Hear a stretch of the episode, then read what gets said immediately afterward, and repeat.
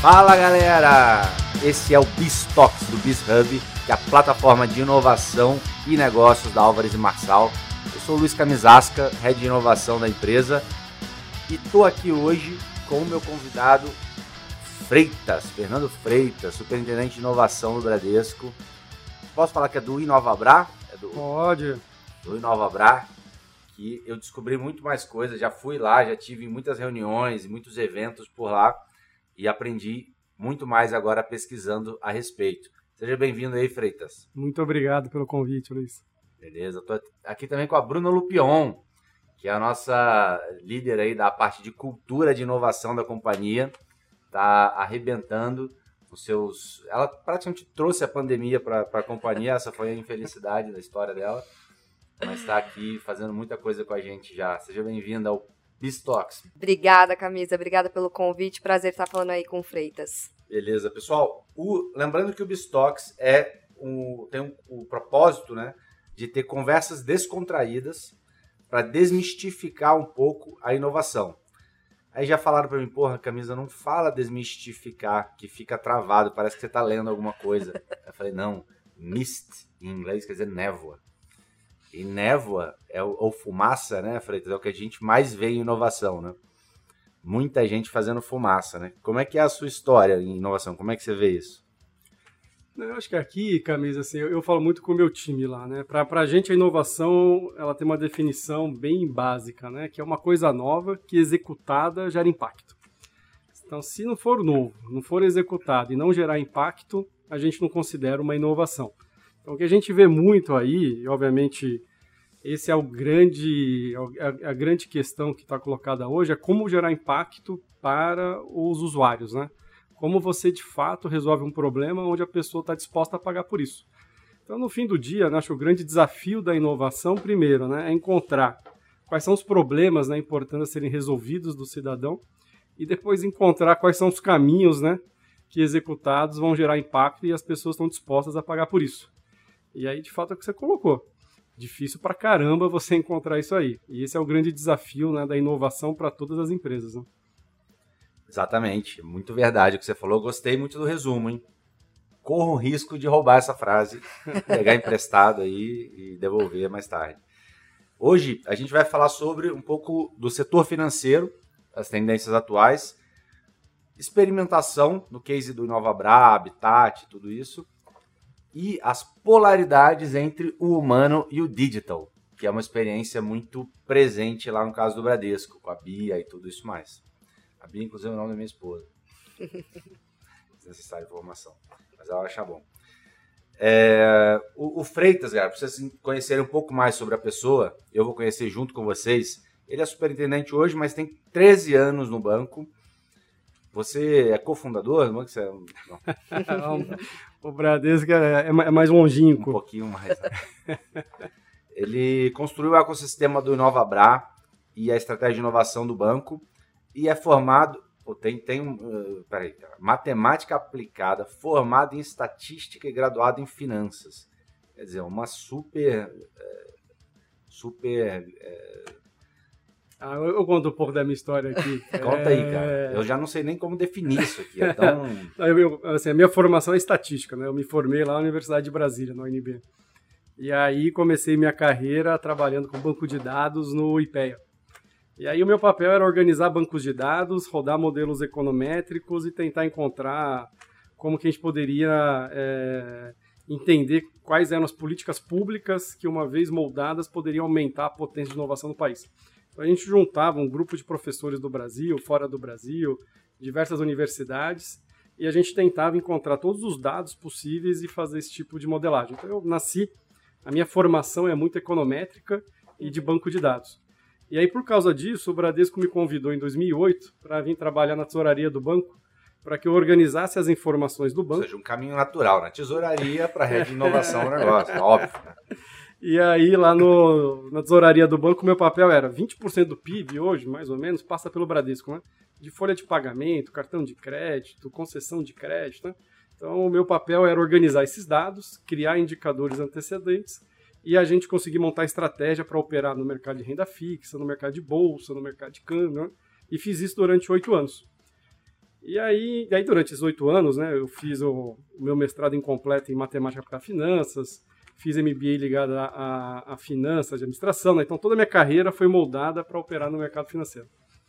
E aí, quando eu estava lá em 2014, 2015, o meu antigo chefe era o Otávio de Barros, foi comissário-chefe do Bradesco. E aí o, o Trabuco recebeu um convite para palestrar na Endeavor. E aí ele acabou não podendo ir, o Otávio foi no lugar dele, o Otávio era um baita orador, um baita palestrante, fez a palestra lá, e o pessoal que era o, o da Endeavor fez uma filinha lá nele e falou, ó, tinha 100 meninos lá querendo mostrar o deck da startup deles lá em 2014. O Otávio olhou e falou, não sei o que eu faço com esse catatal de decks aqui, né? Levou para o Trabuco e falou, Trabuco, aí? O que a gente faz com isso? Ele falou, também não sei. Estuda para mim e volta. Aí ele foi na minha mesa e falou, pô, Freitas, você não quer ver com o seu time aí, já que você faz a parte de pesquisa tal, o que, que dá para a gente fazer com isso? E aí começou a minha saga no mundo de inovação. Eu fui estudar o que, era startup, o que, que as empresas estavam fazendo de inovação aberta, não, não conhecia esses conceitos, né? E aí tive a sorte de conhecer várias pessoas ao longo de 2014 e 15 que me ensinaram muito, né? Que foi o Marcelo Nakagal, o Cassis Pina, o Juliano da Endeavor, o pessoal da Artemisia.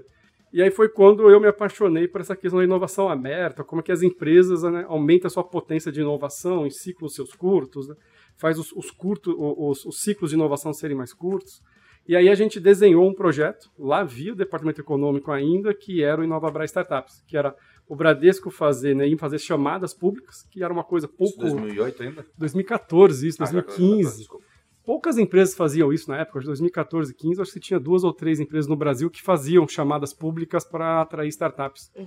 E aí a gente desenhou o Inovabra Startups via o Departamento Econômico em parceria com o departamento que era o Departamento de Pesquisa e Inovação Tecnológica. E aí foi quando começou a minha trajetória no Departamento de Inovação. Em 2015 e 2016 eu recebi o convite para ser o superintendente lá da área. E aí foi quando a gente começou então a observar que a maneira de inovar do mundo ela estava mudando, né? não mais só com desenvolvimento interno, mas com parcerias com startups, com fundos de venture capital, uhum. trazendo as empresas de grandes tecnologia. E aí foi quando a gente começou a construir o, o que a gente chama hoje ecossistema InovaBra. Né? Então, hoje o Bradesco tem um fundo de venture capital, tem o InovaBra Habitat, que é o nosso ponto de encontro com as startups no Brasil e no mundo, tem um laboratório né, com todas as empresas de tecnologia, tem um time de P&D e tem um braço hoje em Nova York e Londres para a gente tentar entender o que está acontecendo hoje no setor financeiro. Então, essa foi um pouco a, a história aí do InovaBran. Pô, bacana. Muito, muito sucesso nessa história, né? Mas eu não vou ficar só puxando seu saco, não. Mas por enquanto eu vou, só para começar. Como é que foi o momento? Eu lembro quando eu comecei a, a explorar mais essa, essa área de inovação, teve um momento, justamente em alguma dessas conversas com as pessoas né, que te ajudaram, muitas me ajudaram também, teve um momento que me picou o mosquito da, da inovação, né? Qual foi esse momento que você falou, cara? Porque você tem um histórico que você poderia ter muito sucesso em outras coisas, né? Podia inclusive ser startupeiro ou fazer outra coisa, mas você falou, cara, esse caminho é, é para mim. Até conta, assim, quando eu estava no departamento de tesouraria, são poucas as áreas do banco que tem bônus. Essa, da, essa área é uma que tem bônus, né? Então você ganha múltiplos de salários, né? Inovação não. Inovação, Inovação não tinha. É, já... e... É. e... aí minha esposa olhou para mim e falou assim: "Você tá louco? Meu? Você vai largar uma, vai largar você vai largar uma área aqui que paga bônus, não sei quantas vezes o múltiplo de salário, uma área que você não vai ganhar bônus nenhum, né?"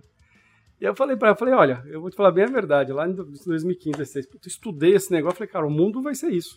Eu me apaixonei quando eu olhei a quantidade de profissionais, né, fora do Brasil, no Brasil ainda a gente estava num, num, ciclo ainda pequeno, né, acho que 2017, 2018 é quando a gente de fato nós tivemos uma onda grande no mercado de capitais, né, pessoas saindo das grandes empresas e indo fundar startups. Mas 2015, 2016, o que a gente percebeu, pelo menos o que, o que me atraiu demais, foi a capacidade de pequenas empresas criarem coisas que impactavam a sociedade de uma forma brutal, né? Ah, sim. E isso me chamou a atenção. Pô, o mundo está indo nessa direção. O mundo vai ser. Falou né? tudo, cara. É, o, o, mundo é isso, né? É, é, é empreendedorismo, é você reinventar coisas que são. Acho que aí trazer um pouco Schumpeter aí para a conversa, assim, cara, tem um monte de coisa que não é produtiva, que é ruim para a sociedade, uhum. entrega serviços ruins, né? E essas empresas estão revolucionando isso. Então foi um pouco isso que me atraiu, que eu falei, ah, eu vou largar a carreira do mercado financeiro e vou me dedicar a isso. Engraçado essa coisa. Fala. Não, eu ia até perguntar assim, Freitas, quando você fez esse shift de carreira e você acreditou no potencial da inovação, Qual foi o maior desafio para você para lidar com esse mundo de startup e mudar do mundo de dados, de mercado financeiro e, e começar a conectar essas soluções para resolver dores do banco ou para investimento ou para outras vertentes que vocês têm aí no programa do InovaBra? Para ser bem sincero, eu não conhecia nada de tecnologia, eu não conhecia nada do mercado de capitais, né? Da uhum. questão de como comprar e vender startups. E eu não conhecia muito de modelo de negócio, porque a minha praia sempre foi fazer captura de dados para operar no mercado financeiro. Então, uhum. eu não, quando eu comecei a, a, estudar isso, eu entendi que assim, o meu conhecimento era próximo de zero em todas as competências necessárias para trabalhar nesse setor. Então, para mim, foi um desafio gigantesco, né? Ter que reaprender tudo de novo, né? E esse foi um pouco o grande desafio que eu tive. É, mas tem dois tipos de pessoas, né? Tem gente que olha e fala, nossa, eu tenho muito, muita capacidade para operar nisso aqui, vou ficar aqui a vida inteira. E outra que acho que é o seu caso e o nosso aqui, que olha e fala, cara, não sei nada disso, vou aprender. Sem dúvida, foi, foi uma, mas eu tive muita sorte de contar com pessoas na largada que tinham muito conhecimento desse mercado, né? Então essa sorte eu tive e esses caras foram sensacionais comigo na largada, tiveram toda a paciência do mundo. É óbvio que a bandeira do Bradesco sempre ajuda a abrir uhum. portas, né? Mas foi muito legal ter essas caras na largada assim comigo. Boa. Mas não é assim tudo. Eu, eu fiquei um pouco. Eu tenho 11 anos de Álvares, né? Fiquei acho que 6, 6 anos, 6, 7 anos em consultoria, mas estava de saco cheio, assim, não tinha tanta broderagem, como a gente fala, né? Essa, essa, essa coisa de sentar e falar, cara, abre, vamos abrir o jogo aqui com um concorrente, qualquer pessoa, vamos conversar sobre um problema. É sempre um jogo mais travado, mais estratégico. Inovação, uma das coisas que me apaixonou foi isso, né? Cara, todo mundo sentava comigo para tomar um café, para almoçar e vamos abrir o jogo. Não, é, é, verdade. Uma coisa que eu aprendi ao longo desses Inclusive, seis anos. Cooper, lá, seu, seu colega lá, o Eduardo, foi um dos caras que ah, comigo. sensacional. Ele. Falou tudo, falou, cara, isso aqui é real, cara. Quer, quer trabalhar, vai, não quer trabalhar. É porque no fim do dia, né, Camisa, isso eu aprendi. A, a ideia vale um centavo, né? É a execução que, que é a mãe de tudo, né? E a execução não ensina, né? A execução é disciplina, né? Disciplina é disciplina. Eu acho que trocar ideia nesse mundo é o que faz você conseguir minimamente abrir a cabeça. Né? E eu também tive muito desse aprendizado, assim, impressionante como as pessoas estão dispostas a conversar, né? Trocar ideia, aprendizado. Isso me encantou também. É verdade. Agora, uma pergunta que a Bruna vai fazer para você. Adivinha qual é, Bruna? Ih, que você que é? desenhou. Tá escrito aqui, ó. Você escreveu para mim, ó. Ah, é, é que é uma pergunta que a gente quer tirar um pouco da zona de conforto, né, Freitas? Poxa, você assim com tanto tempo de Bradesco, né, 13 anos nesse mercado, e a gente fala muito das novas gerações que elas ficam pouco tempo dentro das empresas, né? É uma, é uma geração um pouco mais volátil. É, você com essa bagagem, o que, que você quer deixar de legado para o Bradesco? O que, que você imagina deixar ali como o império do Freitas quando você decidir empreender oh, e ter sua startup? Não, eu, eu, eu, um eu tenho, eu tenho muito para mim assim que a, o meu papel hoje, né, como head de inovação do banco, é conseguir habilitar que várias áreas do banco, várias pessoas tenham competência para conseguir entender um problema, modelar esse problema e conseguir depois, né, impactar os nossos clientes. Então, hoje o meu legado hoje é conseguir formar pessoas que tenham condições, né, de dar escala para que a gente consiga de fato, né, liderar essa transformação que está ocorrendo no setor financeiro. Então, esse é o legado que eu quero deixar para o banco. Muito bom.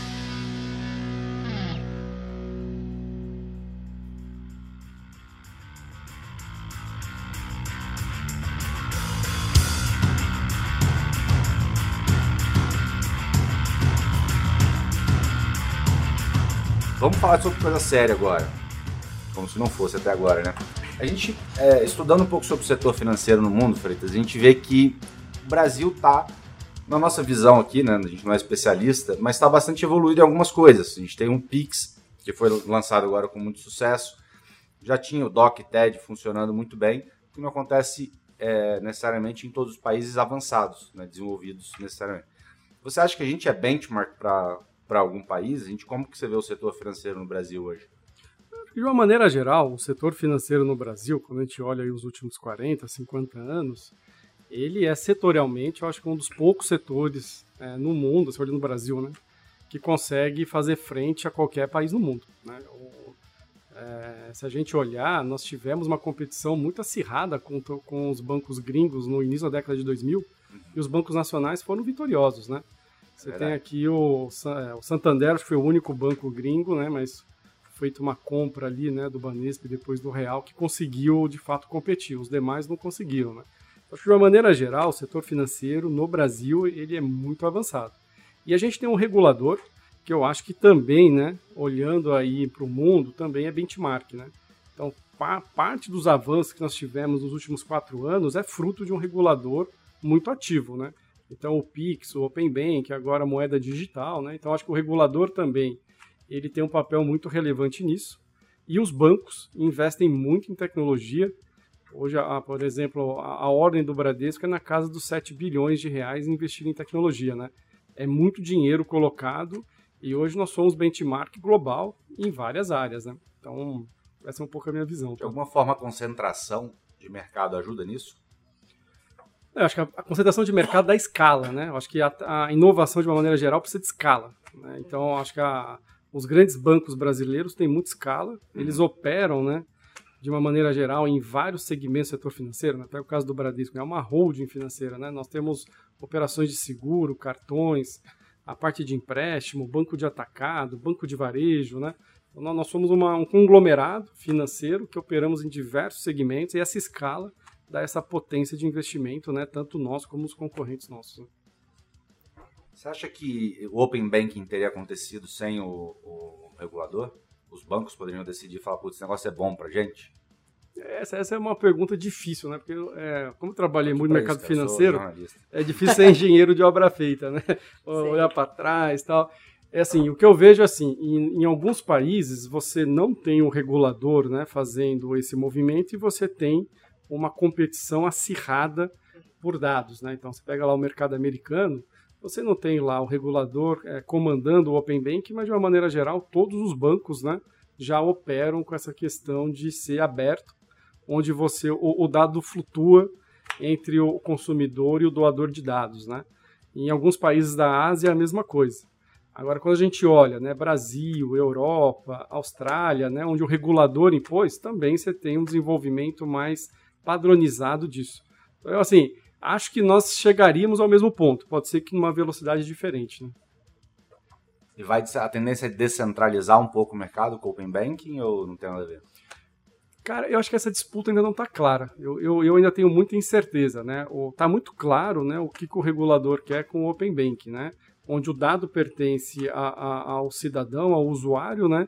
E quem prestar o melhor serviço, né? Deveria, então, fazer com que o, o cidadão dê o consentimento do dado para ele. Mas quem vai ganhar essa disputa, para mim, ainda não é muito óbvio. Né? Então, você tem de um lado doador, você tem do outro lado os receptores, e você vai, então, criar serviços que sejam favoráveis a, a, ao cidadão. Então, acho assim, o vencedor no final vai ser o, o, usuário final, né? que vai ter melhores serviços, vai ter melhores taxas. Né? Mas se a gente vai ver um unbundling ou um, um bundling do sistema financeiro, não está muito claro ainda, quando a gente olha para o mercado europeu, para o Reino Unido, né, que estão dois anos na nossa frente, esse movimento ainda não é óbvio, né? Que você teve uma flutuação maior para as fintechs ou para as startups de uma maneira geral. E houve uma reação muito forte dos bancos, né? Então, de uma maneira geral, os bancos já entenderam né, que o dado é do cidadão e de que ele tem que, então, prestar serviços né, que gerem valor para o usuário. Então, eu acho que vai ser uma disputa super interessante, onde o, o usuário final vai ser muito beneficiado. Mas a, quem vai ganhar essa corrida, e não é, e não é uma prova de 100 metros, né? Uhum. Essas corridas são longas, né?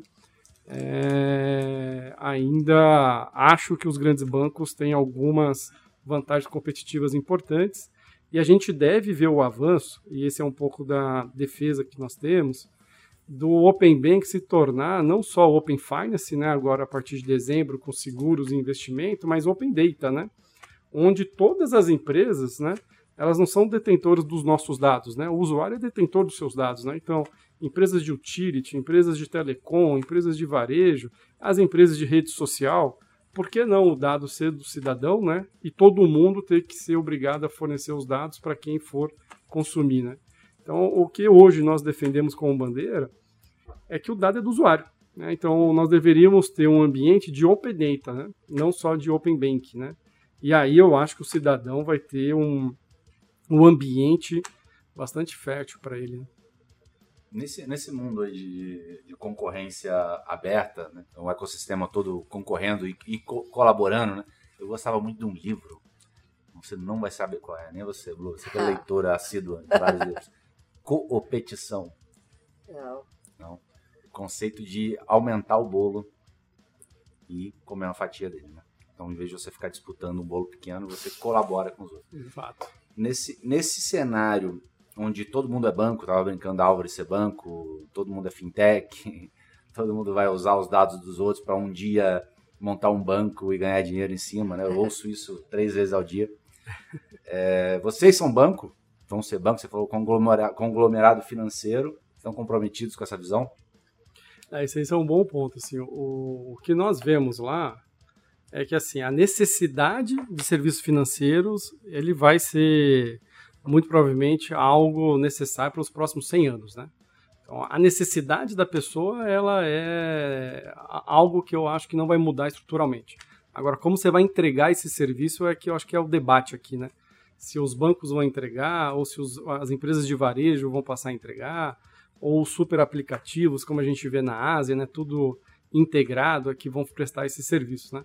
A nossa visão é que, assim, ainda né, é, continuaremos prestando serviço bancário e a grande questão é se a distribuição desses serviços né, se dará como é hoje, verticalizada com os nossos canais próprios, né, ou se ela vai estar embedada né, não só nos nossos canais, mas aonde o cliente faz a transação, né, onde está acontecendo a compra né, de alguma coisa pelo cliente. Então a gente tem uma visão de que, de uma maneira geral, os bancos, né, eles têm que criar os seus próprios ecossistemas, onde eles conseguem ser líderes, né? Então, pequena e média empresa, o setor imobiliário, o setor do agronegócio, e precisam fazer com que os seus produtos e serviços sejam distribuídos nos ecossistemas de terceiros. Então, a parte de crédito, investimento, pagamento, de uma forma geral, né? Então, o que a gente está olhando no cenário competitivo é um pouco isso. Os bancos indo para um processo de construção dos seus ecossistemas e distribuindo seus produtos nos ecossistemas de terceiro. Então, esse é o movimento que a gente acredita nos próximos cinco anos que vai acontecer. Mas eu, particularmente, pessoalmente, essa fintechização que nós estamos vendo da, da economia brasileira e do mundo, eu acho que tem um limite, porque o setor financeiro é um setor que é intensivo em capital, ele requer escala, né? Então a gente vai ter aí em algum momento aí nos próximos três, quatro anos, né? Ainda mais com a inflação apontando no Brasil e no mundo, e as curvas americanas né, de longo prazo começando a subir, a gente deve ter um enxugamento dessa liquidez e com certeza né, as, as empresas que não forem né, rentáveis, deve haver uma consolidação aí no setor. Né? Gente já teve alguns casos agora recentes né, de, de fintechs com bastante prejuízo aí na, na, na operação de crédito. É, né, eu acho que assim, a questão da modelagem de crédito é um negócio super interessante, né? Porque você tem, né, algumas tecnologias emergentes que todo mundo entende que ela vai revolucionar a maneira de você conseguir precificar né, um cliente e o risco daquele cliente. Ao mesmo tempo, você sabe que são voláteis essas informações. Né? Então, a, a, grande briga hoje é por dados do cliente né? e o quanto você consegue extrair valor desses dados e aí precificar o risco do cliente. Né? Então, não é um jogo trivial, é um jogo de escala, né? é um jogo onde você alavanca a sua base né, de capital. E a gente, obviamente, tem que observar quem tem modelagens que no médio prazo suportam cenário de estresse. Né? Então, a gente pega hoje, né, o, o, o, os próximos 12, 24 meses serão muito desafiadores aqui na economia brasileira. Né? Nós estamos com inflação de quase dois dígitos, curvas de juros subindo, né, indo buscar as curvas longas dois dígitos, né, ano eleitoral no ano que vem. Então vai ser um ambiente desafiador para todo mundo. E é nesse ambiente que os balanços, né, os modelos vão ter que suportar esse cenário de estresse. Né? E isso com a economia americana, né, potencialmente o FED subindo juros, liquidez reduzindo. Então acho que vai ser um momento importante de separar né, as empresas que de fato né, têm uma base sólida e têm uma entrega de valor clara para os usuários, né, das empresas que estão surfando uma onda que em algum momento será consolidado. Acho que mais o, ponto assim para a gente, a nossa visão é clara, assim, teremos novos competidores de peso, né, com uma visão muito interessante de jornada do cliente que os, os bancos incumbentes vão ter que competir, né. Então acho que está meio claro que tem cinco, sete grandes nativos digitais que a gente vai ter que competir aí pelos próximos anos. E no fim do dia isso é saudável para todo mundo. Né? Sim, sempre foi, né? A concorrência sempre, sempre foi. Principalmente num setor que é, que é muito sensível, né? Para o bem-estar social da, da população. Né? Eu queria até pegar um gancho aqui, Freitas, que você falou um pouco de jornada do cliente. A gente discute muito isso hoje, né? E a gente percebe cada vez mais as pessoas indo para o digital. A pandemia acelerou isso muito. É, mas, ao mesmo tempo, a gente ainda tem a experiência no físico, né? Ainda existem as agências, ainda tem essa expectativa. Como que a gente transforma a experiência do físico para o digital sem perder o encanto, sem perder o cliente para se diferenciar também, né? Apesar da gente ser muito concentrado, a gente tem uma tendência de descentralização e a gente precisa se diferenciar. Como que a gente faz isso hoje? Não, é, acho é difícil essa resposta. Eu também não, não sei a resposta. Não temos perguntas fáceis. O, o que eu sei é o que, que nós temos que experimentar, né? E quais são as perguntas, né? E hipóteses que a gente tem que formular, né? Mas no fim do dia, né? Um usuário ele quer algo sem fricção, né? Então ele quer chegar em algum lugar. Para mim, a, a, experiência do Uber eu acho sensacional. Uhum. Você chama o Uber, você sabe o tempo que ele vai chegar na sua casa, você senta nele e ao final da corrida você sai e, por exemplo, houve um pagamento invisível ali, você nem tocou a mão na sua carteira, né? Então essa é uma experiência físico-digital impressionante, né? Uhum. Você fez uma, uma jornada física, mas todo o pagamento foi digital, né? Uhum. Então me parece que parte da resposta está nessa direção, né? Como é que você faz a experiência física? Eu acho que nós estamos aqui hoje, né? Fisicamente aqui, né? Acho que a gente não vai perder, né? a gente estava até conversando antes aqui dessa conversa, né? Nós não vamos perder o contato humano, né? Uhum. Nós, nós, queremos, né, o contato humano, todo, todo mundo quer, né? Mas a, a, visão de que parte da jornada, né, ela vai ter que ser digital enquanto você está consumindo físico, uhum. eu acho que esse é um pouco do desafio de fazer isso, né? Uhum. E eu acho que os nativos digitais têm uma vantagem muito grande aqui, né? Uhum. Porque os incumbentes têm que, têm que trabalhar o seu legado. Uhum. o seu legado é difícil de você refatorar ou mudar na velocidade correta, né? E aí você tem as tecnologias todas chegando. Eu acho que o 5G vai ser um vai ser um catalisador fenomenal dessa questão físico-digital, quando você pensa em realidade aumentada, né? Quando você junta o 5G com inteligência artificial. Então, assim, quando você junta as moedas digitais que estão surgindo agora com a criptoeconomia, onde você tem o dinheiro programável, né? Então, me parece que os próximos cinco anos serão super interessantes uhum. nessa questão da jornada físico-digital. Então, assim, eu tenho mais incerteza do que certeza. Uhum. O que eu, eu tenho, acho que um pouco mais de confiança é que a jornada físico-digital ela vai ter que acontecer simultaneamente, né? Uhum. E se você me permite, Camisa, fazer mais uma pergunta aqui. Corta essa parte, corta essa frase, pelo amor de Deus. Que imagem que você vai me dar. Mas quando a gente fala, até esse exemplo do Uber, eu gosto muito, a gente discute muito, né, o case do Uber, como essa experiência do físico digital. Mas o Uber é uma empresa que ela nasceu digital, né, uhum. do seu, do seu início.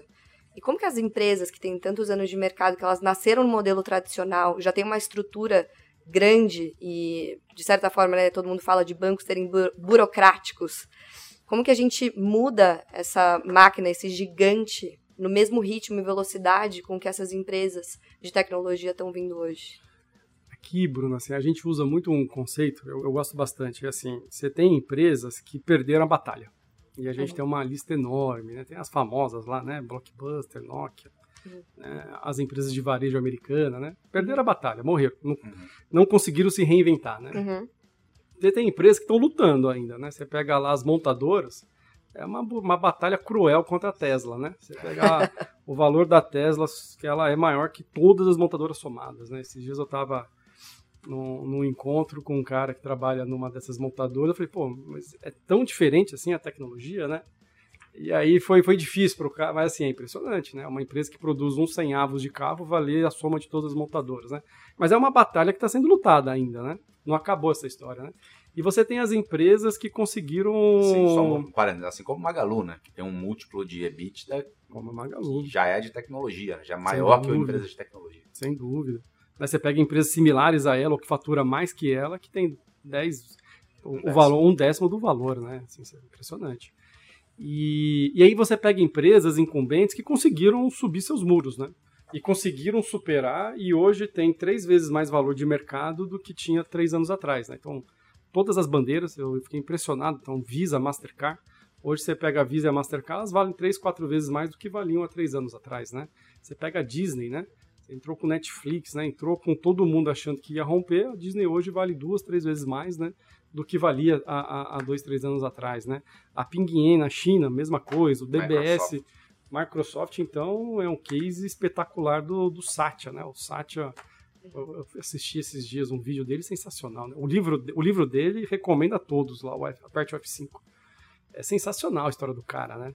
O cara lá em 2014 olha e fala, cara, nós precisamos retornar à nossa origem, né? Precisamos retornar à alma da Microsoft, né? Que é produzir ferramentas para que outras empresas consigam inovar, né? E aí o cara vai e fala assim, e vamos esquecer a corrida que nós perdemos do, dos celulares, né? Perdemos já essa, vamos, vamos para a próxima, né?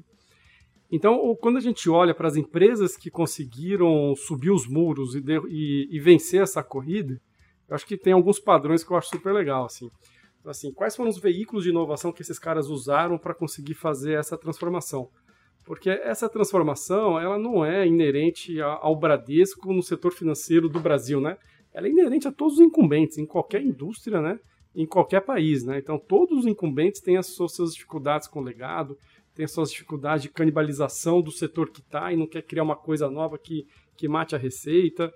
Tem a questão lá dos diretores terem medo do imprevisível, o, a maneira como nós alocamos o orçamento. Todos os incumbentes falam, qual é o VPL do projeto? Uhum. Aí você fala, cara, não sei, mas é um setor legal, hein?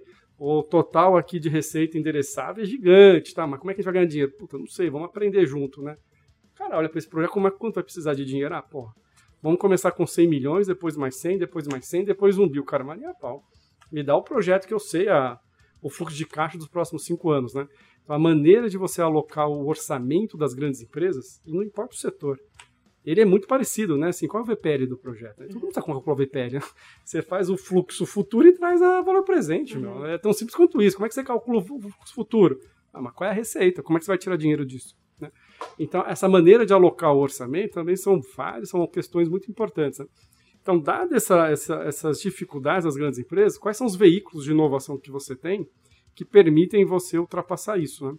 E aí você tem lá três formas básicas, né? Que é, pô, eu posso comprar, ou eu posso fazer parceria, ou eu posso desenvolver dentro de casa. Uhum. Então, o que a gente viu foi que as empresas que estão conseguindo ser mais bem-sucedidas, elas estão usando com uma intensidade muito mais alta do que as empresas que não estão conseguindo o M&A. Uhum. Então, aquisições né, estratégicas, não big aquisições, mas aquisições estratégicas para poder adquirir essas tecnologias, adquirir esses know-hows. Vocês compraram agora, né? A Digio foi comprada, né? É, a Digio foi, foi consolidado ali o capital dela conosco, né? Uhum. A parte de investimento, então usado com uma potência incrível, né? Então a Mastercard, por exemplo, ela fez mais de 60 movimentos nos últimos três anos, né? De investimento, onde você vai colocar dinheiro em áreas que podem estar transformando o mundo, só que você não está disposto a fazer dentro de casa. Né? E a questão da inovação interna, de você separar times, dedicar times e fazer inovação. Então o que a gente vê, Bruno, é que assim, esse desafio da gente se reinventar passa pela intensidade de M&A, investimento e inovação interna. Essa na nossa visão, pelo que nós estudamos nos últimos seis meses, aí, um ano, das empresas que estão conseguindo gerar valor para os acionistas, né? gerar valor para os seus stakeholders, passa por uma compra né, muito forte dessas inovações que estão acontecendo no mundo e parte dessa compra vem talento, né? vem cabeças diferentes, vem modelos de negócio diferentes, vem tecnologias diferentes, né? Então, acho que a resposta é difícil de dar se não tem modelo matemático, não tem uma receita. Mas acho que passa por esses três veículos com intensidade e uma estratégia muito bem definida ali pelo CEO, pelo board da, da empresa. Boa, fico feliz com a resposta. A gente está no caminho certo em Camisasca. Aqui a gente já tem os três pilares que o Freitas mencionou. É. Verdade, verdade. Estou pensando aqui ideias, muito bom papo. Mas então, vocês têm exemplo do, do então, que vocês adquiriram e o Next foi desenvolvido dentro, dentro O Next é, uma, é um desenvolvimento interno, onde foi separado na largada né, 200 profissionais.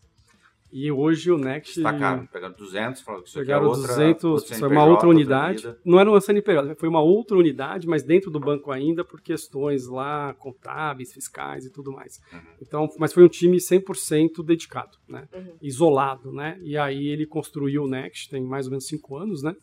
Foi o primeiro banco digital de um incumbente aqui no Brasil, né? Depois veio a, a super conta lá do, do Santander, né? depois o IT do Itaú. Né? E hoje o Next está beirando ali 8 milhões de clientes, sendo 80% que não eram clientes do Bradesco, né? Mas ele nos trouxe muito aprendizado, né, o Next, porque ele foi feito do zero, né? Então, 100% digital, né?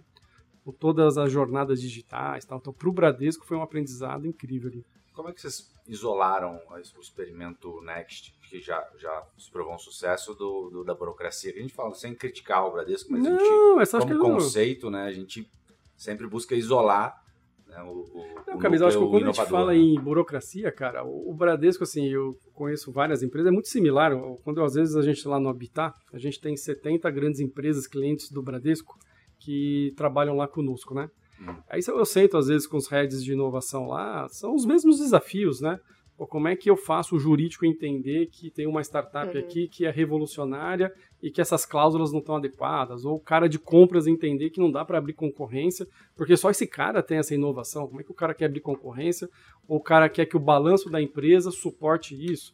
Ou, ou a cláusula do contrato, se não entregar, vai penalizar o cara em 10 vezes né, o valor do contrato. Então, questões dessas tão simples como essa, né?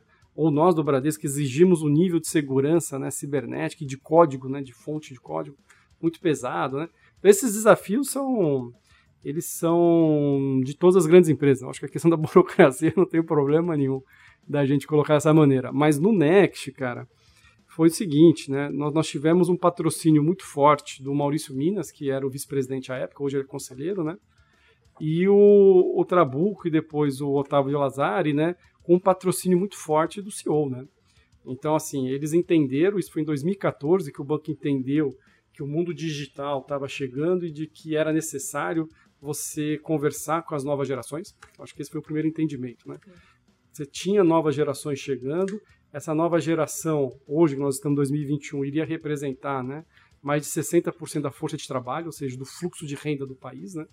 E que você e você não conversava com eles, né? você não tinha conexão com esses caras, né? Os bancos tradicionais não conectavam com as necessidades, né, e os anseios deles, né? Então esse foi o primeiro entendimento lá do banco 2014. E aí foi quando tomou a decisão então de fazer uma cisão e ter um banco 100% digital, né? É, mas assim, tivemos várias é, brigas construtivas internamente do banco de qual é o modelo, né? Se tinha que ser um modelo gratuito, não tinha que ser um modelo gratuito, que tipo de serviço deveria ter, qual de fato eram as jornadas que agregariam valor, né? Então foi discutido lá jornadas de categorização de dados, jornadas de insight, jornadas lá de divisão de, de despesa, né, que era a vaquinha. Então, assim, você estava entrando num ambiente de alta incerteza, né? Então, isso gerou conflitos bastante altos ali do board da organização, né? Mas, no fim, o Bradesco teve lá o, o investimento necessário, né? E a coragem necessária para ter um empreendimento como esse. O que, que, que, deu errado? Eu estava ouvindo hoje de manhã num podcast. Você é um cara. A gente, tá, eu, aí eu vou parar de puxar saco agora. Já chegamos no meio do, do caminho. Eu estava ouvindo um podcast, o cara falou, pô, o Thomas Edison falava que ele, ele falhou 10 mil vezes, mas ele não considera que ele falhou 10 mil vezes. Ele considera que ele encontrou 10 mil formas que com certeza não dão certo de chegar ao sucesso. Você tem 10, chega a 10 mil falhas na, na sua vida, Cara, 10 mil eu não sei, mas eu tenho um bocado, meu. conta, conta uma aí pra gente. Vai. Ah, eu tenho vários, cara. É, a gente tentou lá, por exemplo, para o primeiro round de startup, a gente trouxe uma exchange de Bitcoin pro banco. Primeiro round lá, lá, em 2015, cara. 15. A gente trouxe uma exchange de Bitcoin, botamos lá, eu lembro até hoje a gente organizou assim, a gente conseguiu, foi super legal, né? Os, os vice-presidentes do banco, o Otávio, que hoje é o nosso CEO, ele estava sentado lá na cadeirinha e falou: galera, é o seguinte, chegamos lá para os executivos, falamos, é o seguinte, vocês vão ouvir, os caras vão vir aqui fazer um pitch, né? E aí depois vocês podem fazer um monte de pergunta. Beleza? Beleza, beleza, então tá bom. E eram baratos, os caras, super disciplinados lá. O banco tem esse mérito, assim, a galera é disciplinada até o. Então, todos os vice-presidentes do banco, os executivos, né? É, aí entrou lá o primeiro, lá, né? Que era o Thiago lá, que era da. Daqui a pouco eu lembro o nome da startup. Mas era uma exchange de Bitcoin. A Foxbit. ainda, vamos, vamos. A Foxbit foi uma das primeiras a entrarem lá conosco. Pô, perdi dinheiro lá. É. e aí os caras falaram, não, porque nós estamos montando aqui uma exchange de Bitcoin e nós precisamos aí distribuir. Você está você tá disposto a distribuir, Bradesco? Aí começou aquela enxurrada de pergunta, né? No final eu falei, e aí, pessoal, eu acho importante a gente fazer, né? Super legal, né? Você está louco, não fazer porra nenhuma, que merda é essa de Bitcoin, tá? é, então, isso, isso foi super interessante, né? Porque você tinha um modelo de exchange de Bitcoin e tinha uma empresa que falou, olha, nós queremos usar o corredor da criptomoeda para fazer transferências internacionais. Né? Então tinha esses dois modelos usando a cripto, criptomoeda. Né? Que é um, um incômodo gigante né, para o banco. É, eu acho que sim, não, sem dúvida. Hoje todos os bancos tradicionais usam Swift, né? A gente já. Super regulado, super. É, isso. A gente já, há dois anos atrás, a gente fez uma prova de conceito com a Ripple, né? Que seria um corredor alternativo a Swift, né? Então a gente fez umas, algumas. A gente colocou em produção para fazer transferências com Cayman, Nova York e, Japão. E tivemos vários aprendizados ali também.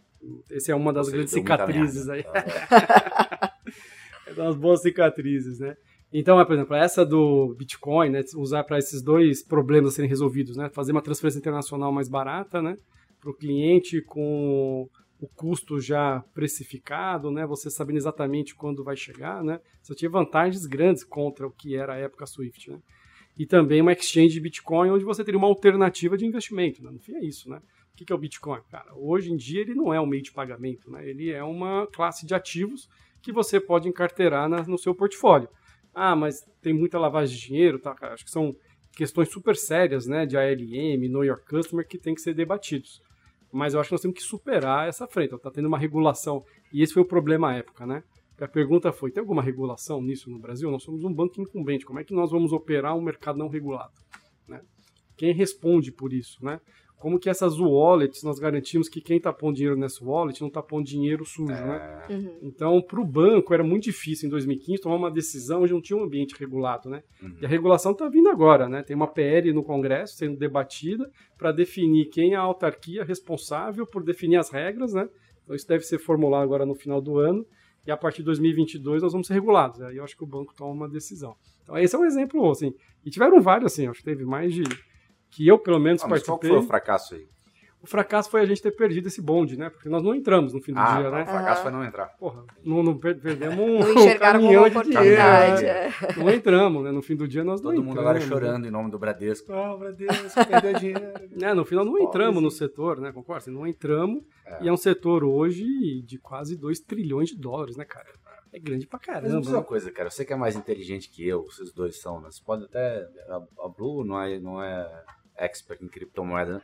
O computador quântico não acaba com o conceito do, da criptomoeda?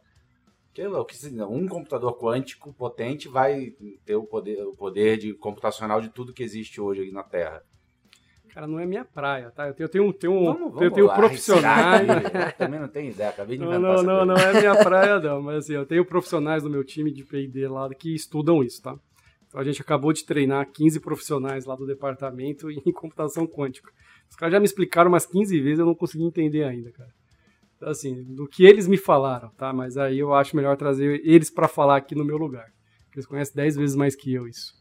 O que tem, de uma maneira geral, é que quando nós tivermos, né, hoje o, o computador quântico ele, ele tem baixa potência, né? Os qubits lá que você consegue gerar são 60, 70, é de baixa potência e não tem precisão, né? Então hoje você faz uma conta no computador, você não pergunta qual é a chance daquela conta estar tá errada, né? Uhum. Você sabe que está certo, né? Porque o, o, o risco o computador dele é tá inteligente tá... demais, então, basicamente. Não, é que é, o processamento dele, é, ele você consegue é... Você sabe que a probabilidade de estar errado é muito baixa. O computador quântico não, né? Uhum. Você tem que perguntar qual é a potência dele e qual é o risco ou a probabilidade de estar certo o número que está chegando, né? Uhum. Então a gente vai provavelmente esperar aí uns 5, 7 anos para de fato a gente estar tá nesse cenário que você colocou, né? E aí já tem vários desenvolvimentos, né? Onde você, porque o grande problema, por exemplo, é a criptografia, né? a criptografia trabalha com uma quantidade de chaves, né, que 128, né, 200 e poucas chaves. de hoje não conseguem quebrar. Não conseguem quebrar, ou, ou até consegue, né? né? Isso, acho que essa é a grande questão, né? Acho que até consegue, mas levaria três ciclos de vida aí para quebrar, né? O computador quântico faria isso em, em, poucos segundos ou em poucos minutos, né? Então a criptografia, tudo que a gente conhece hoje de proteção de dados estaria ameaçado, mas já tem aí já algoritmos pós-quânticos, né? Que faria a defesa dos, dos ataques quânticos, né? Mas não é minha praia, então eu, eu, eu não, não me arriscaria além disso aqui. Mas, eu, mas tem pessoas do meu time que têm capacidade absoluta para debater.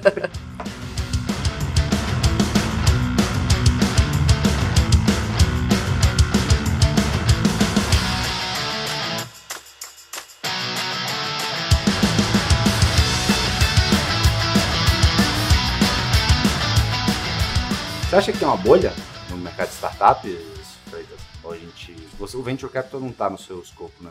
Não, a gente apoia né, o Venture Capital, né? A gente indica as startups que a gente entende que são estratégicas para o banco, mas tem um Charles Wall de análise financeira, né? Então, o Private Equity hoje do banco é que é o gestor do nosso fundo, né? É um, é um, é um, é um fundo CVM e a gente tem 400 milhões de reais lá alocados, né? Então, a gente tem hoje 14 empresas investidas, já foram uhum. investidos uns 250 milhões, mais ou menos. E o private equity tem, tem, é o dinheiro é o dinheiro proprietário do Bradesco, né? Então a gente investe em algumas teses, né? E o, o retorno está sendo sensacional também lá para o nosso fundo, né? Eu, eu, não sei se é bolha, tá, Camisa? Porque assim, o que a gente está vendo, cara, é um negócio sensacional, né? Que de fato é assim, as necessidades humanas elas não mudam muito, né?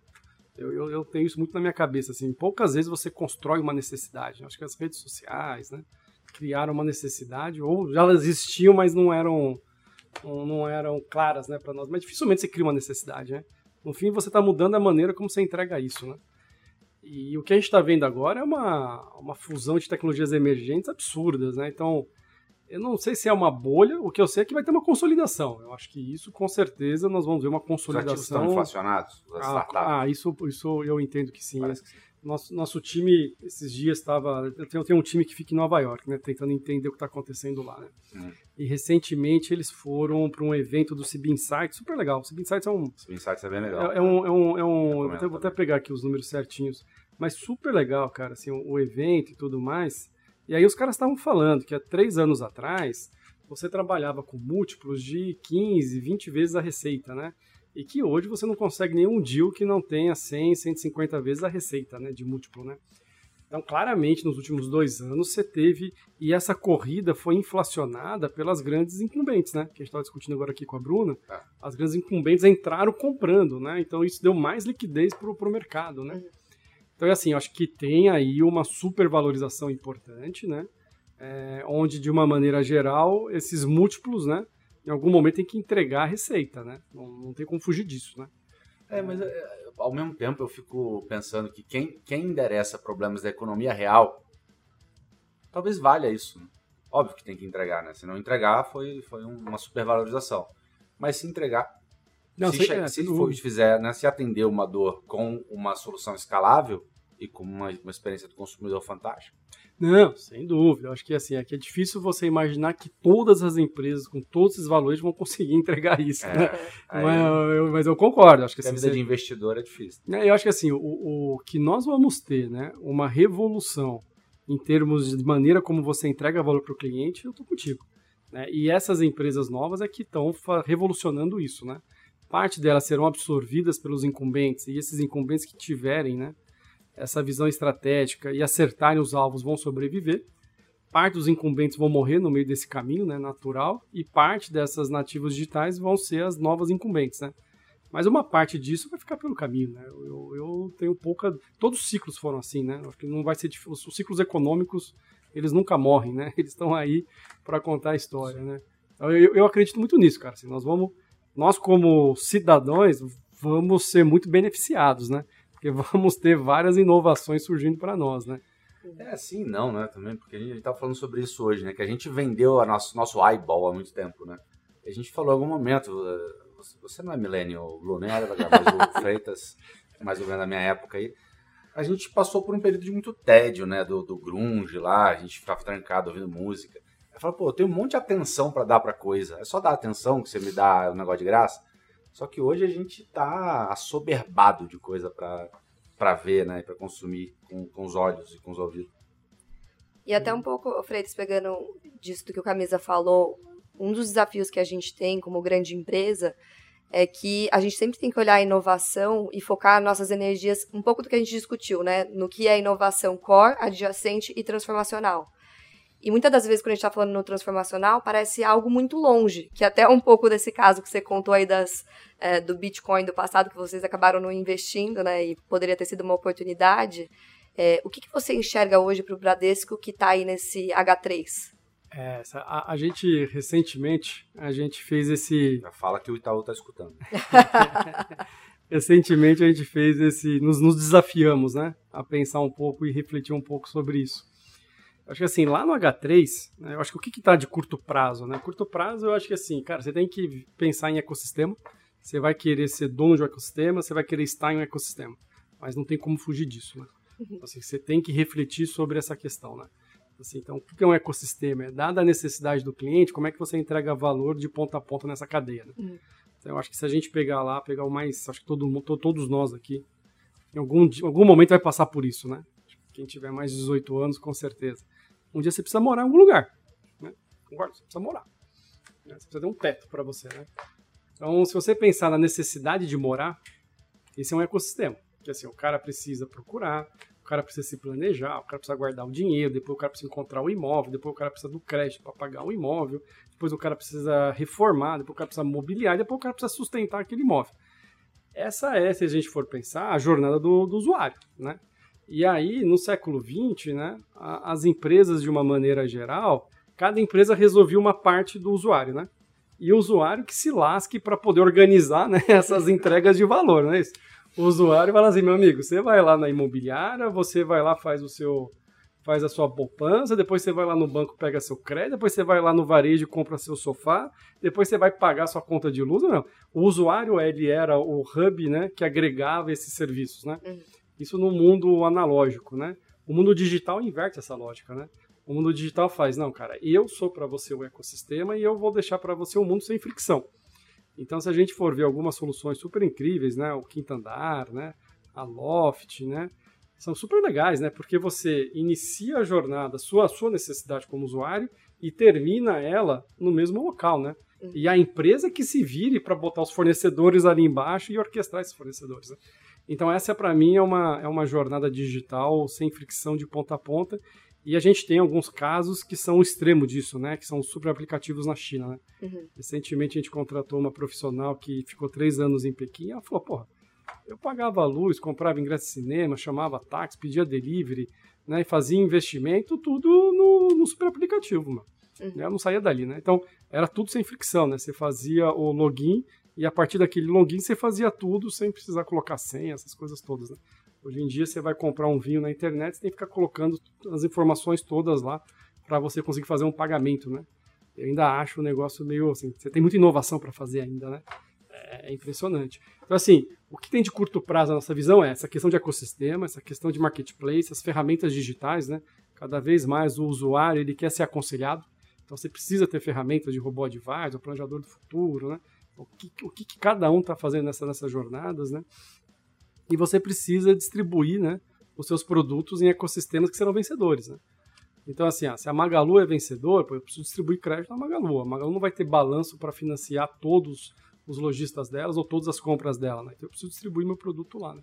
Então, essas coisas são as coisas que a gente entende, que são discussões super importantes que vão além daquilo que nós somos bons hoje, né? Agora, olhando mais para frente, o que a gente vê assim que no, nos chama a atenção é a questão da criptoeconomia. Isso para nós é um negócio super interessante. Quando você olha né, o que é a criptoeconomia, quando você olha os protocolos, né, que você tem protocolos de pagamento, aí você começa a entrar no DeFi, né, que seria as finanças descentralizadas. Aí você começa a ver que os caras criaram protocolos para poder emprestar dinheiro, para fazer seguro, né, fazer um mútuo de segurador, né? Para fazer tudo que nós fazemos hoje de forma centralizada, só que de forma descentralizada, né? Aí você tem um conjunto enorme de criptomoedas que cada um tem a sua funcionalidade.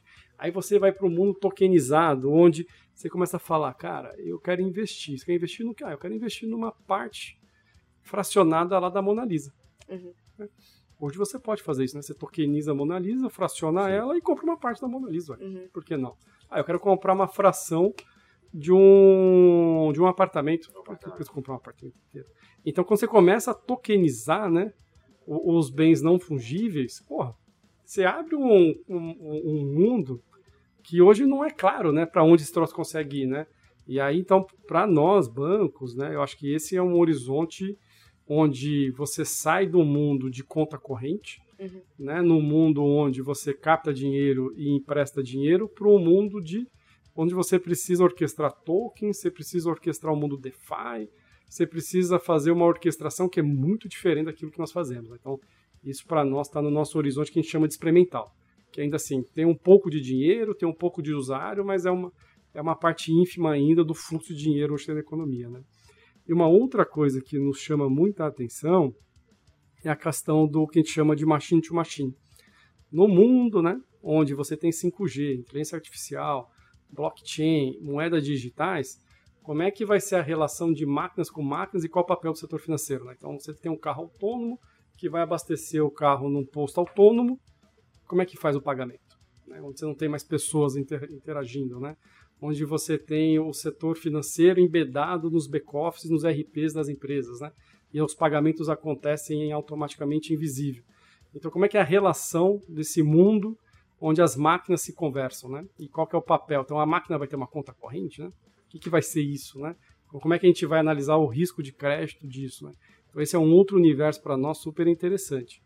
E um outro universo para nós super legal também de análise é a questão quando a gente fala em Open Data.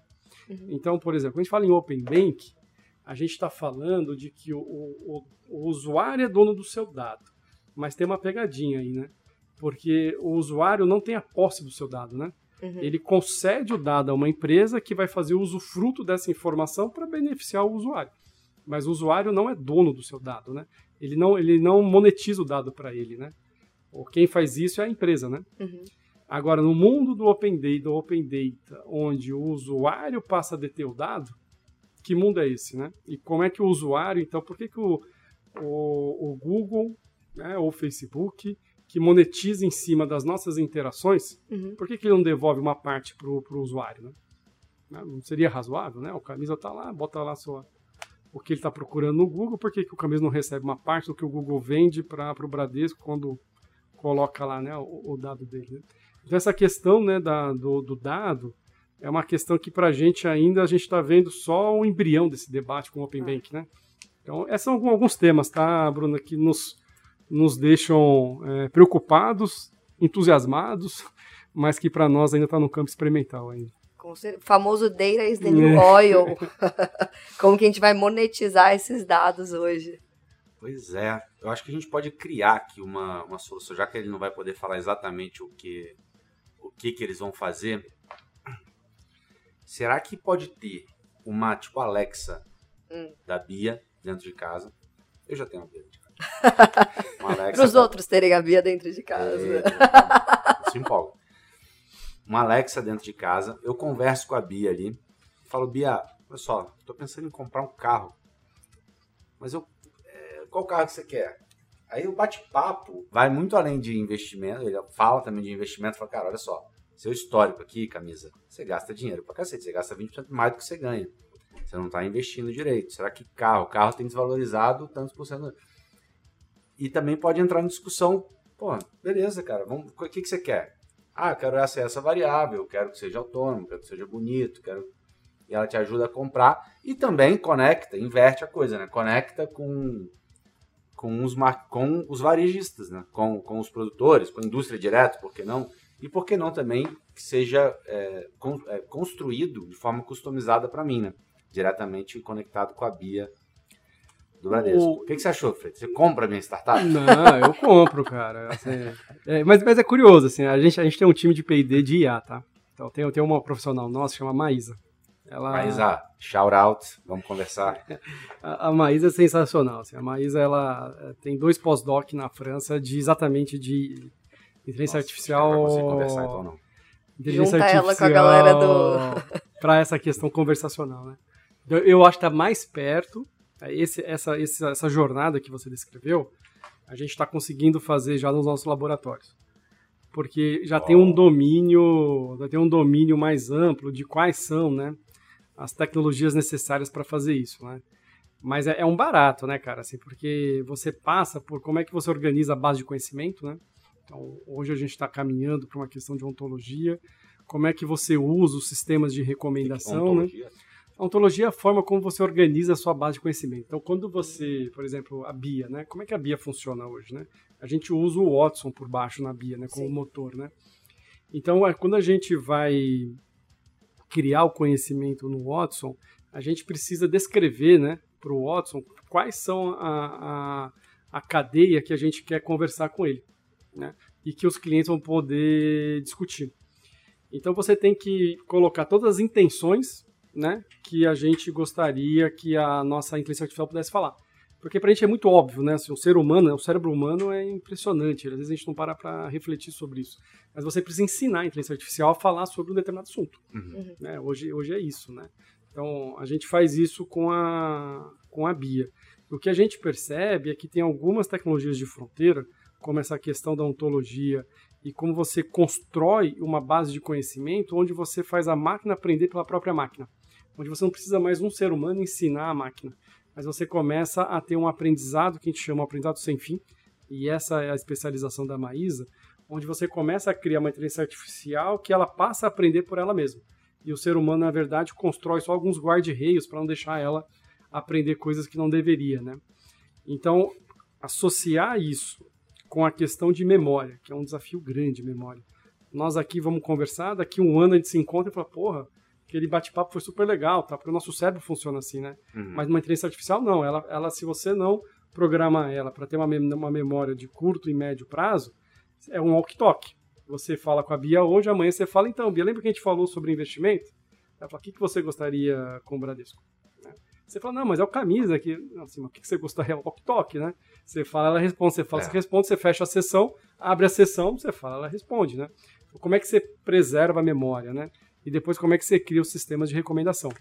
E aí isso tudo, ele tem a ver né, com Deep Learning, tem a ver com geração de linguagem natural, tem a ver com NLU, visão computacional. Então, você tem um emaranhado né, de dimensões tecnológicas de IA que você precisa dominar e tudo isso precisa estar conectado. Mas a, a nossa impressão é que está mais perto, viu, Camisa, do que... Eu acho que não é uma questão de cinco anos, é uma questão de um, dois anos, né? Sério? Mas é. uma coisa mais, mais específica talvez seja seis meses, então. Eu não consigo falar, já falando dos seus concorrentes, eu não consigo falar sobre, sobre investimento de forma profunda. É verdade. É, por exemplo, NFT nem se fala, mas quero uma coisa básica, né? quero, quero uma relação risco-retorno X. E ela me dá um, analisa uma amplitude de investimentos, né? É, não, é verdade. Então, é, então é que são duas coisas diferentes, são duas dimensões, né? A, a dimensão do, do, conversacional é você entender o que você está falando. Então essa é uma dimensão. Uhum. Então uma coisa é a máquina entender o que você está querendo. Então essa eu boto na dimensão da conversacional. E aqui você tem vários desafios, né? Você precisa preservar memória, eu preciso preservar contexto, né? Eu preciso conseguir falar com você de diversos assuntos.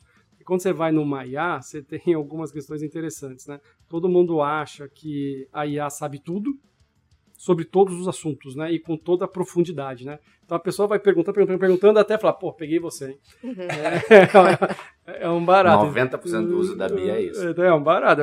Ah, é, tá vendo? Você não sabe isso, né? Porque você tem que ensinar a máquina. Né? Então uma coisa é a, a base conversacional. E a outra coisa são os motores de recomendação. Então, o que você está provocando aqui em termos de jornada, ele passa por essas duas dimensões. Primeiro, entender o que você quer, de fato, e depois ter motores de robô advisor que vai dizer, olha, dado o risco retorno que o camisa está disposto a correr, qual o melhor portfólio para ele? E por que esse portfólio é aderente para ele? E isso ser feito por uma máquina e não por um especialista, né? porque a gente tem escala, né?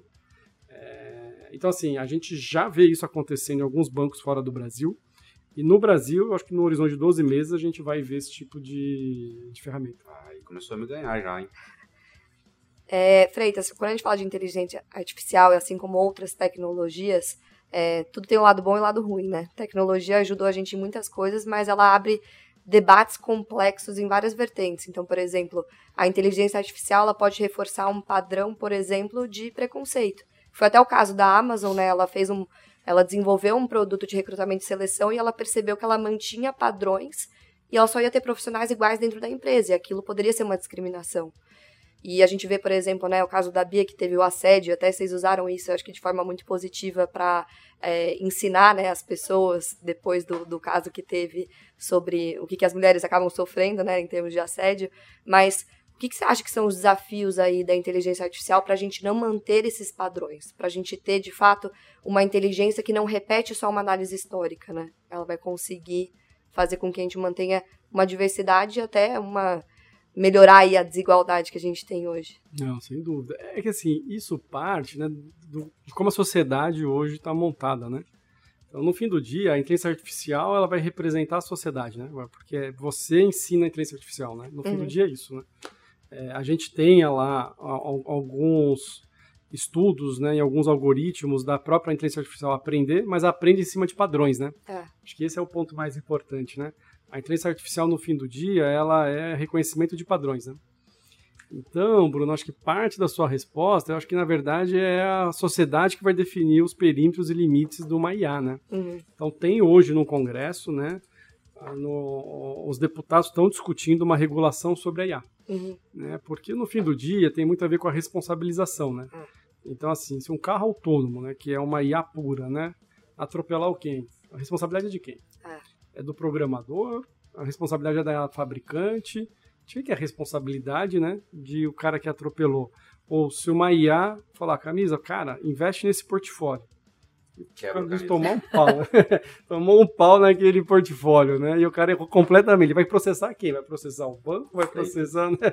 Quem que ele vai processar? E já tem vários estudos que mostram, né, que o nível de aceitação de um erro humano ele é três vezes maior que o nível de aceitação de um erro de uma máquina. Para o mesmo erro, né? As pessoas que não é um é humano medo, né, aceitam e para uma máquina não, né? Mas é, é, é, esse é um debate muito, acho que, filosófico, viu, Bruna? De, de como você vai definir os perímetros da IA. Ah. E no fim do dia, ela vai representar a sociedade, né? Porque é um humano, né, que, que cria, né, ensina a IA a, a definir os padrões dela. Né? Acho que esse debate tem que deixar lá para Toscana quando o Freitas estiver bebendo o vinho dele. Não, vamos continuar.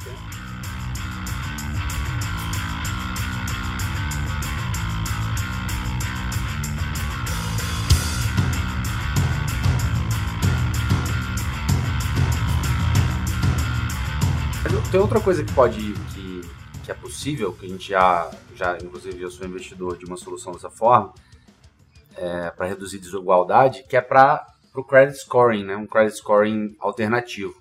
Então acontece, estou tirando os limites hoje né? da, da desbancarização, as pessoas estão fora do mundo da internet, tudo isso. Né? Mas você pode calcular o risco de uma pessoa é, se tornar inadimplente de formas diferentes. Porque hoje o que acontece? É, os juros é mais baixo para quem tem maior capacidade de pagamento. Né? E não necessariamente essa, isso é verdade, né?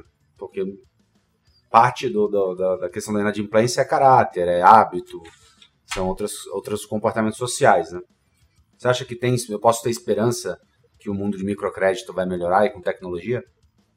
Não, eu acho que com certeza, Camila. Eu acho que assim, a, a parte da evolução que nós estamos vendo, né, assim, primeiro eu, nós aprendemos a processar uma grande quantidade de dados, né? Acho que foi a primeira revolução, a primeira onda que nós tivemos ali de 2010, 2016, né? Aí depois nós estamos conseguindo a, ah, aumentar a minha capacidade de reconhecer padrões, né? Essa questão da IA agora, o uso muito do machine learning, do deep learning, né? Que tem também alguns problemas onde você não consegue definir quais são as variáveis que impactaram aquela escoragem, né? E eu acho que você está entrando numa terceira onda, que é a capacidade de eu conseguir extrair dados do meu usuário, né? E dados alternativos ao seu histórico, né? De pagamento, que eu acho que é um pouco a provocação que você fez aqui, né? Então, assim, pode ser que tenha uma pessoa que não tem um histórico de pagamento, mas todas as outras informações né, que estão disponíveis, né? E que o, os bancos não tinham acesso para fazer a sua modelagem de crédito, agora permite com que a gente faça, né? Eu acho que essa terceira onda nós estamos vendo agora, né? Assim, você tem os, os sensores de IoT vão estar tá aí à, à torta direita, né? Todas essas, essas discussões do Open Data, né? Que não só do Open Bank, mas toda a minha relação, né? Que eu tenho com as minhas utilities, que eu tenho com a minha rede social. Tem muito dessa discussão, né? Se eu tenho um grupo de pessoas né, na rede social que são adimplentes, então a minha probabilidade de ser é maior ou menor, né? Então, você vai ter assim, um, um conjunto de variáveis a serem analisadas ela vai aumentar exponencialmente, né? Acho que já está aumentando e vai aumentar cada vez mais, né? Então eu, eu tenho, acho que é uma, uma, uma, boa tese essa sua de, de apostar que quem conseguir criar uma escoragem, né? capaz de olhar outras variáveis e aumentar né, a verossimilhança dos modelos, né, para que você consiga é, ser mais preciso né, e diminuir a sua taxa de inadimplência, pô. Show de bola. Já estou mais feliz. Antes de você fazer as suas considerações finais, uma pergunta. Você, Freitas, tem 100 milhões hoje no banco, pessoa física, para investir numa startup. Qual seria essa startup? Não o nome dela, mas qual problema ela resolve? A tese de pagamento. Para mim, essa é uma tese que ainda não está resolvida. Nossa, mas parece que tem tanta solução. É. É. Olha aí. Tá anotado. Meu amigo, muito obrigado por ter vindo aqui, Freitas. Realmente uma, uma discussão muito legal, muito alto nível. Parabéns aí a Blue pela, pela pesquisa. Obrigado pelo, pelo que você trouxe também, Freitas. Considerações finais do seu lado? Obrigado, pessoal, aí pelo convite. É sempre um prazer aí, como a gente começou a nossa conversa, né? A compartilhar um pouco dessa estrada que eu tive, do conhecimento, e fiquem super à vontade de entrar em contato pelas redes sociais, por e-mail. Eu estou à disposição aí para conversar com quem quiser debater e trocar uma ideia, tá bom? Muito obrigado pelo convite. Obrigada, Freitas, pela participação. Você quer deixar as suas redes sociais, o seu, o seu LinkedIn, o Fernando Freitas LinkedIn? É, vocês me encontram, é Fernando Freitas e o meu e-mail, vou passar o pessoal que é mais fácil, que é freitasn.fernando.gmail.com Beleza. Valeu, meu amigo. Até a próxima. Valeu, pessoal. Tchau, pessoal. Valeu.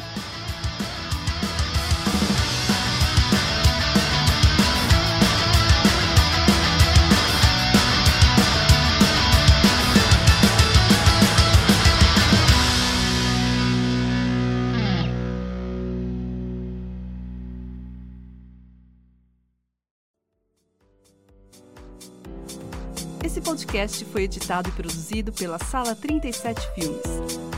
Saiba mais em sala37.com.br.